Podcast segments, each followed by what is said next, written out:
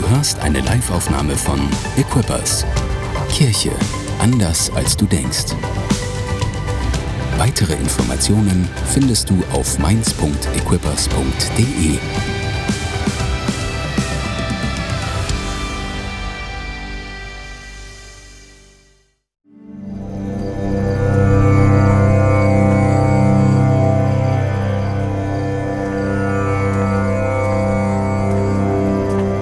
Welcome, Nicodemus. Don't be alarmed. He's waiting for you.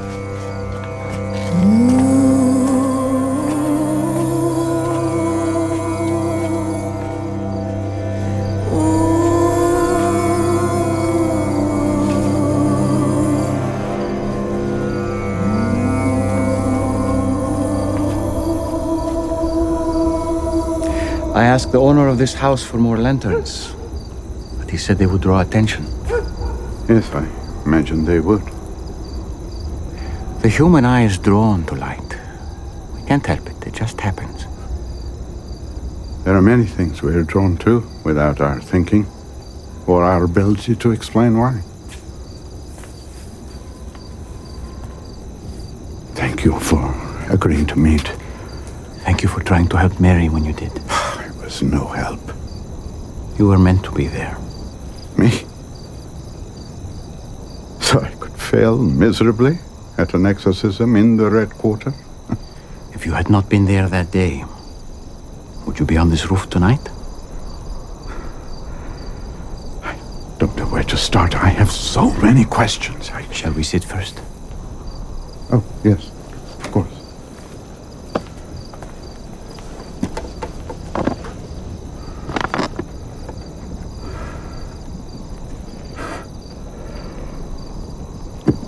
The slums. Hmm.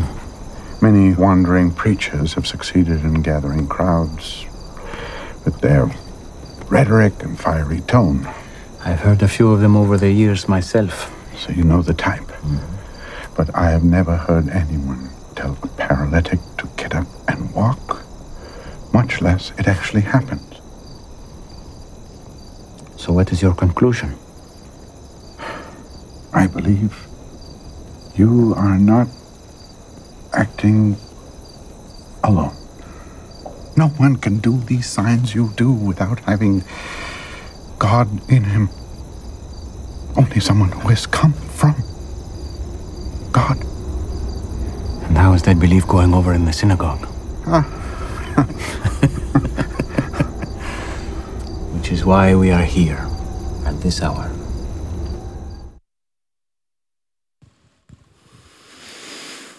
Eieieiei. Guten Abend, ihr Lieben. Mein Name ist Tore.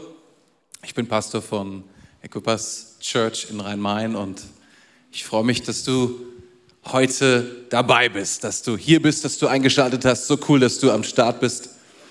Und ähm, wir sind in der Serie The Real Follower und heute Abend geht es um das Thema Born Again. Wir haben die ganze Serie ähm, in Englisch gemacht, also die Überschriften, deswegen heute, heute Abend auch Born Again.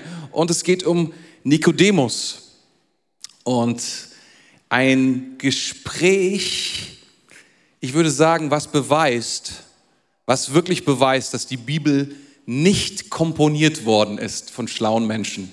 Es gibt die Idee, dass dieses Gespräch, wie es in der Bibel steht, ja, wie soll ich sagen, es ist angelegt als Gespräch, um etwas zu lernen, aber es hat nie stattgefunden. Aber dieses Gespräch beweist das Gegenteil. Nikodemus ist einer der schlausten Menschen seiner Zeit. Er wird genannt Lehrer aller Lehrer oder Professor aller Professoren. Okay, momentan haben wir ziemlich viel mit Professoren im Fernsehen zu tun und mit Experten und mit Wissenschaftlern. Ihr müsst euch vorstellen, das war einer ganz oben. Okay, der wurde zu den Talkshows eingeladen, der wurde gefragt, wenn es um irgendwelche wichtigen Dinge ging. Er wusste Bescheid. Und gleichzeitig, wir merken in dem Gespräch, wenn der Schlauste aller Schlauen, der Professor aller Professoren, der Lehrer aller Lehrer mit dem Sohn Gottes in einem Raum ist, um ein Gespräch zu führen, irgendwie klappt es nicht so richtig. Heute Abend möchte ich gerne sprechen über das Thema, was ist es eigentlich, warum Menschen bereit sind, so ein großes Risiko einzugehen. Was ist es eigentlich, was Menschen dazu bringt, etwas zu tun, ihr ganzes Leben aufzugeben, um Jesus Christus nachzufolgen? Was ist es eigentlich, was da geschieht in den Herzen von Menschen, was unerklärlich von außen erscheint, warum sie bereit sind, mehr zu tun als das, was scheinbar andere bereit sind zu tun? Was ist das, was sie bewegt, das zu machen? Und ich glaube, dieses Gespräch zwischen, zwischen Jesus und Nikodemus gibt uns große Hinweise darauf. Oder die Frage, man könnte auch sagen, wie wird man Christ? Wie wird man Christ? Wie wird man Christ? Vielleicht muss man Mitglied werden in einer Kirche. Viele Leute denken das. Oder man muss ein bestimmtes Glaubensbekenntnis anerkennen und sagen, das ist, was ich glaube, was auch immer das bedeutet. Ich mache eine Unterschrift unter etwas, was ich glaube, was richtig ist. Oder ich muss mich auf die richtige Art und Weise fühlen, um Christ zu sein. Fühl, wie fühlt man sich so als Christ? Das ist mal eine gute Frage, oder? Sollten wir mal drüber sprechen. Oder es ist einfach nur eine Entscheidung. Ich entscheide mich dazu, Christ zu sein und aufgrund und Kraft meiner Entscheidung bin ich Christ. Ich will ja etwas über meine Willenskraft sagen. Die ist sehr unterschiedlich. Morgens größer und abends viel, viel kleiner. Und es gibt Tage, da würde ich sagen, wenn es auf meine Willenskraft ankäme, bin ich an manchen Tagen kein Christ. Und an anderen Tagen bin ich ein Superchrist. Was ist es also, was in dem Herzen eines Menschen geschehen muss, damit etwas sich verändert, damit das passiert, was Martin Luther passiert ist. Der gerungen hat, der gesucht hat. Wie kann ich zu Gott kommen? Wie funktioniert das? Der irgendeinen Vers im Römerbrief gelesen hat, der, der Gerechte wird aus Glauben leben, Römer 3. Das ist der Vers, der ihn gelesen hat. Und es etwas in ihm passiert in diesem Augenblick. Und er war niemals mehr derselbe. Er hat Dinge ausgehalten, er wurde verfolgt um seinen Tod, er wurde, wurde verjagt, er wurde, musste um sein Leben fürchten. Und etwas ist mit ihm geschehen in dieser Nacht, in dieser Mönchszelle, dass er gesagt hat, um des Evangeliums willen steht er vor dem Papst, nein, das war glaube ich der Kaiser, vor dem Kaiser und er sagt, ich kann nicht anders. John Wesley, John Bunyan, all diese Leute lesen von dieser Bekehrung, lesen das Zeugnis von Martin Luther und ihnen geschieht genau das Gleiche. In ihrem Herzen werden sie getroffen, etwas passiert und sie folgen Jesus nach, geben alles auf, was sie haben, um ihm nachzufolgen. Tausend Jahre vorher Augustinus, ein Mann, er hatte alles erreicht. Er war berühmt, er war reich, er war gebildet, er war schon Theologe gewesen, er hatte schon eine Ausbildung gehabt und alles Mögliche. Aber er spürte in seinem Leben, es ging nicht weiter, er war schon über 30. Er hat gerade seine Beziehung aufgegeben und er hat eine große Reise gemacht von Nordafrika nach äh, Mailand, glaube ich. Und da war er in diesem Garten und er fragte sich, ist das alles? Und er vernahm die Stimme Gottes und etwas in seinem Herzen hat sich verwandelt was ihm zu einem anderen Menschen machte. Was ist es, was Mutter Teresa angetrieben hat? War es die Willenskraft? War es einfach nur ihr Mitleid? Oder was war es, was Gott in dem Herzen eines Menschen tun muss? In dem Geist eines Menschen tut, damit etwas geschieht, was unumkehrbar ist. Und da sitzt dieser Nikodemus und in Johannes 3 finden wir dieses Gespräch mit den wichtigsten Grundlagen über diesem Thema. Nikodemus ist ein Schriftgelehrter. Er ist Mitglied des Hohen Rates, des Ältestenrates von Israel. Da gibt es so 72 Mitglieder. Er ist einer davon. Er ist einer davon. Nikodemus war deswegen sehr angesehen, wenn er irgendwo hingelaufen ist. Die Leute haben ihn begrüßt, die Leute waren ehrenvoll zu ihm, er hat einen guten Platz bekommen. Jeder hat zu ihm, wollte eine gute Beziehung zu ihm haben. Er war ein angesehener Mann. Nikodemus war ein Pharisäer. Er hat zu einer, zu einer Glaubensrichtung gehört, die besonders doll darauf geachtet hat, alles richtig zu machen. Er war belehrt, er war intellektuell. Und Nikodemus war offen und interessiert an Jesus. Aber eine Sache ist interessant. Er kommt nicht am Tag zu Jesus sondern er kommt bei Nacht zu Jesus. Weil er will nicht, dass alle hören, was er, was er fragt, was er auf dem Herzen hat. Lass uns weiter hören, wie das Gespräch weitergeht. What else? What have you come here to show us? A kingdom. That is what our rulers are worried about. No. not that kind. Then what? A sort of kingdom that a person cannot see unless he is born again. Born again. Yes. You mean like a new creature? A conversion from Gentile to Jewish? No, no, that's not what I'm talking about. Then what is born again? I hope you don't mean return to the womb, because that would be a problem for me. My mother, may she rest in peace, is dead. Truly, I say to you, unless one is born of water and the Spirit, he cannot enter the kingdom of God. That which is born of the flesh is flesh, and that which is born of the Spirit is spirit. That part of you, that is what must be reborn to new life. How can these things be? Teacher of Israel, and yet you do not understand these things. Huh? I'm trying, Rabbi. I know. I know. Do you hear this? What? Listen. What do you hear? The wind? How do you know it's the wind? Because I can feel it. I hear it sound. Do you know where it comes from? No. Do you know where it's going? No. That's what it is to be born again of the Spirit. The Spirit may work in a way that is a mystery to you. And while you cannot see the Spirit, you can recognize his effect. Mind is consumed with thoughts of what a stir these words would cause among the teachers of the law. Yes. And I do not expect otherwise. I speak of what I know and have seen, and it has not been received by the religious leaders. It is hard to receive. So if I have told you of earthly things, and you do not believe, how can I tell you heavenly things? I believe your words. I just fear you may not have a chance to speak many more of them before you are silenced. I have come to do more than speak words, Nicodemus. More miracles. Yes. But even more than that. Do you remember when the children of Israel complained against God and against Moses in the wilderness of Paran? Yes. They wanted to return to Egypt and they cursed the manna that God sent them. And then? They were bitten by serpents and they were dying.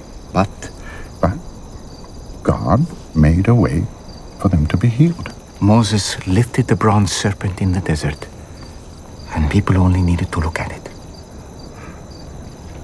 So will the Son of Man be lifted up, so that whoever believes in him may have eternal life. Our people are not dying from snake bites. They're dying from taxation and oppression. I'm sorry to disappoint you, but I did not come to deliver the people from Rome, Then from what? from sin, from spiritual death.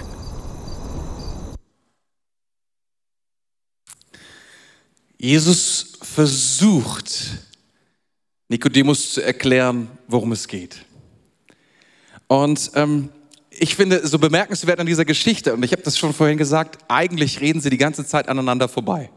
Auf zwei völlig unterschiedlichen Ebenen reden sie miteinander und Jesus versucht Nikodemus irgendwie klarzumachen, um was es eigentlich geht. Und er ist der klügste aller Menschen, die man sich überhaupt vorstellen kann. Und er kriegt es nicht auf die Reihe. Ich habe keine Ahnung, was das für uns bedeutet. Aber ich glaube, da ist Hoffnung, oder? Da ist Hoffnung. Das Evangelium ist nicht für die Klügsten unter uns, sondern für die Menschen, die bereit sind, ein offenes Herz zu haben und zuzuhören. Es geht nicht um Tradition, es geht nicht um Religion, es geht nicht um Intellekt oder das korrekte Verhalten, sondern was Jesus hier erklärt, ist so viel tiefer, so etwas ganz anderes. Er sagt, es geht um ein unsichtbares Reich. Es geht um ein unsichtbares Reich. Und dass man nur gelangen kann, wenn. Das ist schon ziemlich krass, oder? Du kannst nur, du kannst nur in dieses Reich kommen, wenn. Das ist eine ziemlich harte Aussage. Nur wenn das so ist, wenn du von neuem geboren wirst. Und Nikodemus fällt das sehr schwer, das zu verstehen, dieses Konzept. Und er sagt, wie, wie soll das funktionieren? Und er glaubt, Sein Glaube ist klein. Er, geht, er glaubt, es geht, um ein, es geht um eine politische Situation. Er denkt, das muss die Situation sein, um die sich Gott gerade kümmern will. Ist doch ganz klar. Israel ist in Not, die Römer sind im Land schon seit Hunderten von Jahren, aber sie machen alles richtig, die Pharisäer halten sich an die Regeln, jetzt kommt der Messias, es muss doch um sie gehen. Das ist, was Nikodemus denkt. Ich weiß nicht genau, ob du das auch manchmal denkst. Es geht nur um mich. Gott muss doch sehen, Gott muss doch verstehen, Gott muss doch sehen, was gerade passiert hier mit mir. Hier mit unserem Land, hier mit unserer Kirche, hier mit keine Ahnung was. Und Gott denkt so viel größer.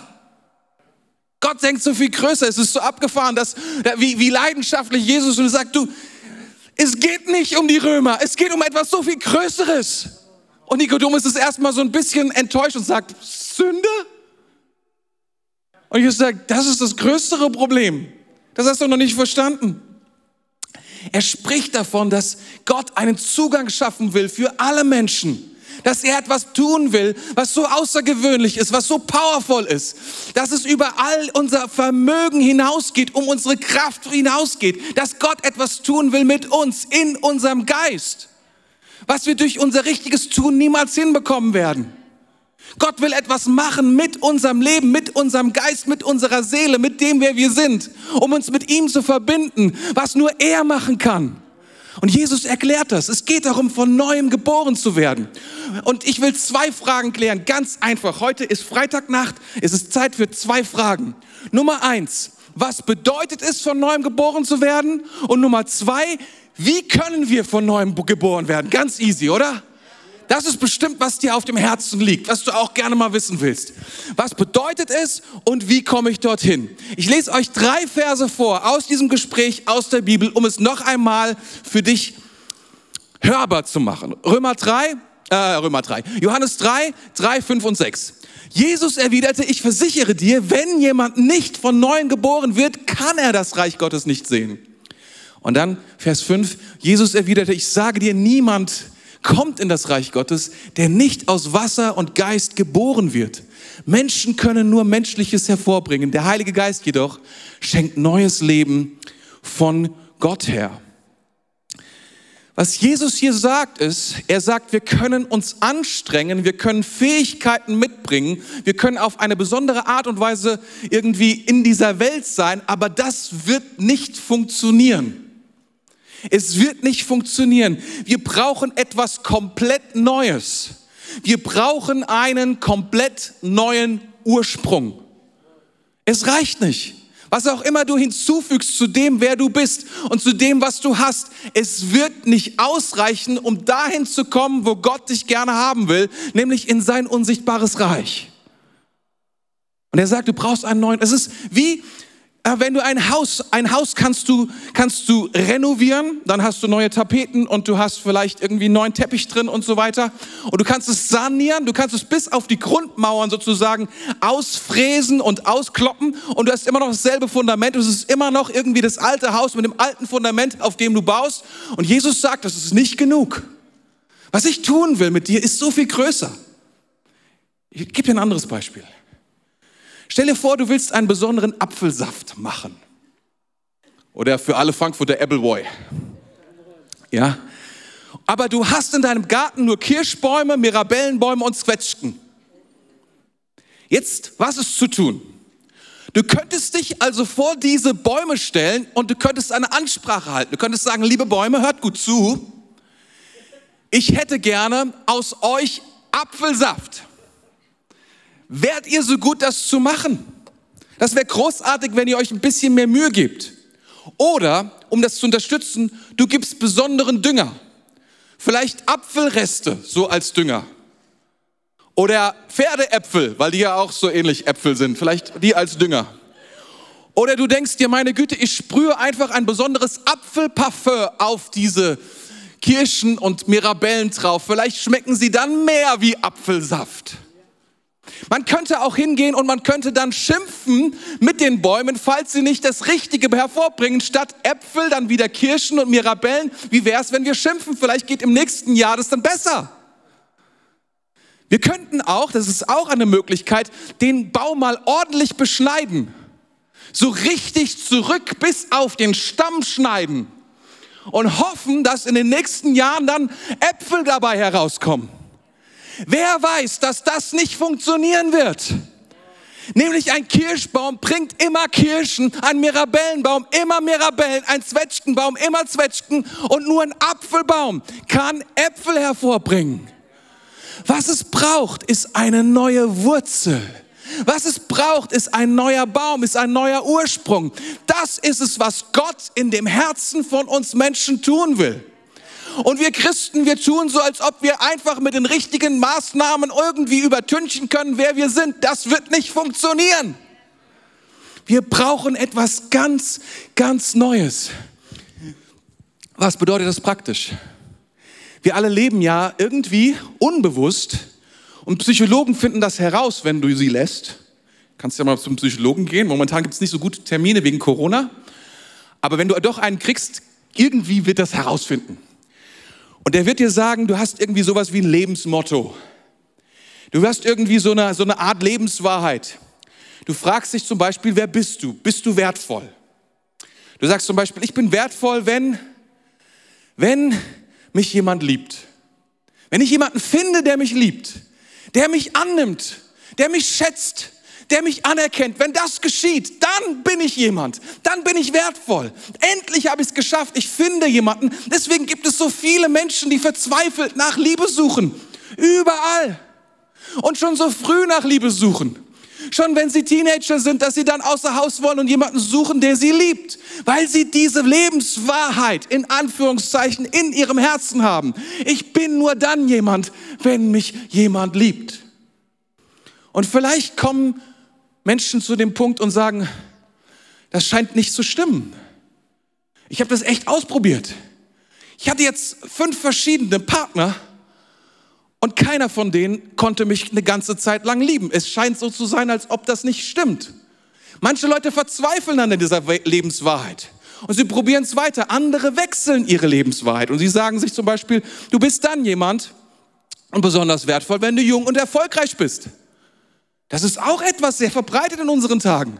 Wenn du jung bist, wenn du dynamisch bist, wenn du dynamisch und jung bleibst, wie auch immer man das anstellen will, aber die Chirurgie kann uns helfen dabei.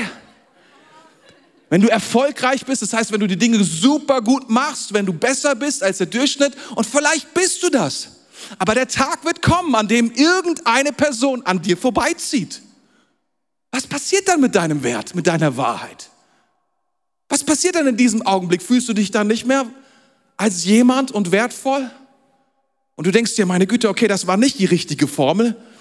Du denkst dir, du bist jemand, wenn sich, wenn ich mich um andere kümmere und andere lieben. Das habe ich auch schon oft gesehen. Leute entscheiden sich dazu, die werden dann weise und sie sagen, ja, ich bin dann jemand. Nein, nein, es geht nicht darum, was andere für mich tun, sondern es geht darum, was ich anderen tue. Als ich auch gerade, das ist fast eine christliche Wahrheit, ne? Und ich fange an, mich um Menschen zu kümmern um Menschen zu lieben, Menschen zu treffen, vielleicht mich um Schwächere zu kümmern. Und vielleicht merkst du, dass Menschen schwierig sind dabei, dass Menschen schlechten Atem haben, dass Menschen schrecklich nervig sind, dass Menschen dir richtig, richtig übel zusetzen. Und du merkst, ach du meine Güte, ist das anstrengend. Also wenn das die Lebenswahrheit ist, du kannst einsetzen, was du willst. Ich bin jemand, ich bin wertvoll, wenn ich eine Familie habe, die mich immer besucht. Ich kann alle möglichen Wahrheiten einsetzen, aber im Kern ist es immer wieder dieselbe Wahrheit. Ich bin wertvoll, wenn. Ich bin wertvoll, wenn. Und Menschen tauschen diese Wahrheit aus. Aber sie, sie, sie, es verändert den Ursprung nicht. Es verändert die Frage nicht. Es verändert die Sehnsucht nicht. Es verändert die Lüge nicht. Du brauchst eine neue Grundlage, du brauchst einen neuen Ursprung. Wenn du, wenn du zu Jesus kommst, wenn du zu ihm kommst, kommt etwas, passiert etwas, was Jesus hier beschreibt. Es geht nicht mehr darum, du bist wertvoll und anerkannt und sicher, wenn, sondern du triffst den König aller Könige, du triffst den Herrn aller Herren.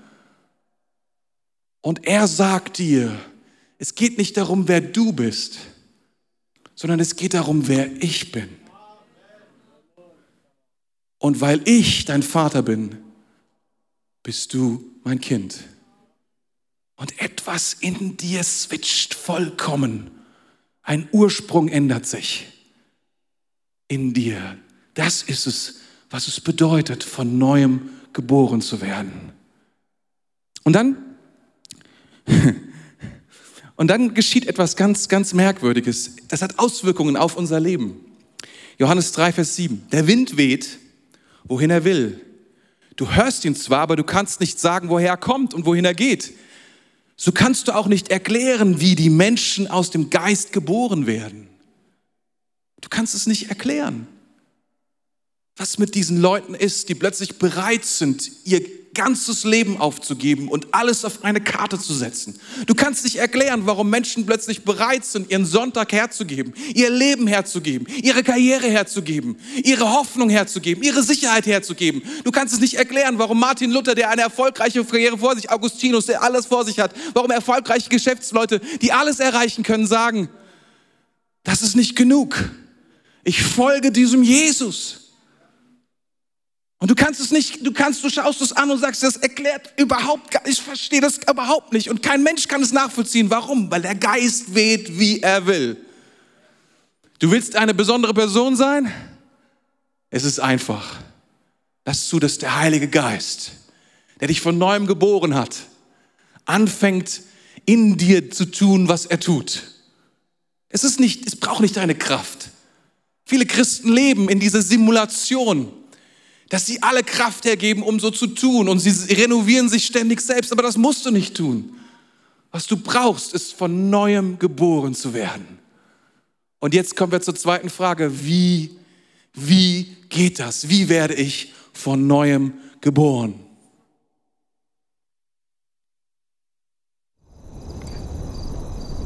God loves the world in this way that he gave his only son that whoever believes in him shall not perish, but have eternal life. So this has nothing to do with Rome.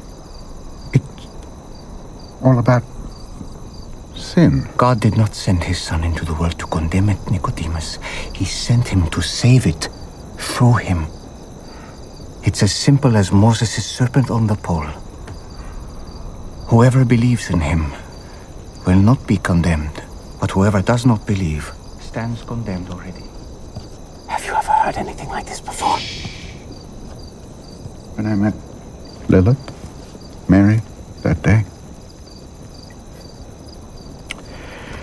I told my wife and my students I she was beyond human aid.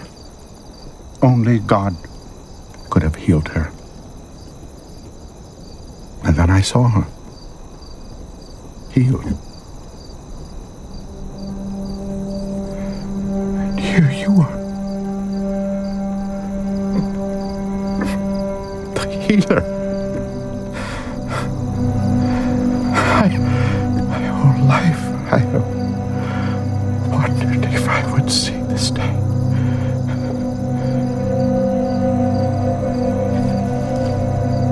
Follow me,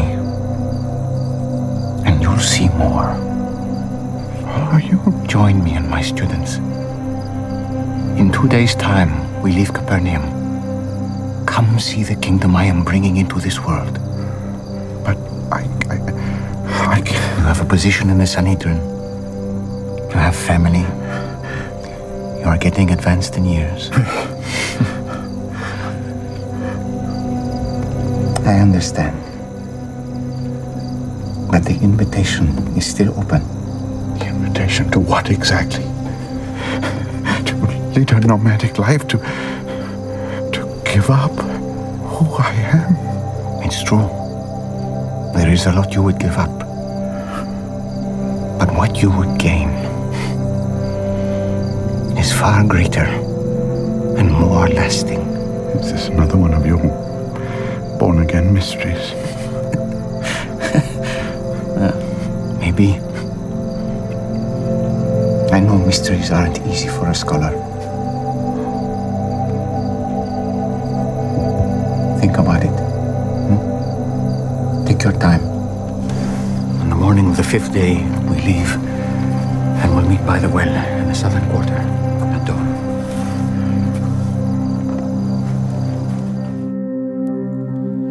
Jesus ist gekommen in diese Welt, weil Gott sie so sehr liebt. Weil Gott sie so sehr liebt.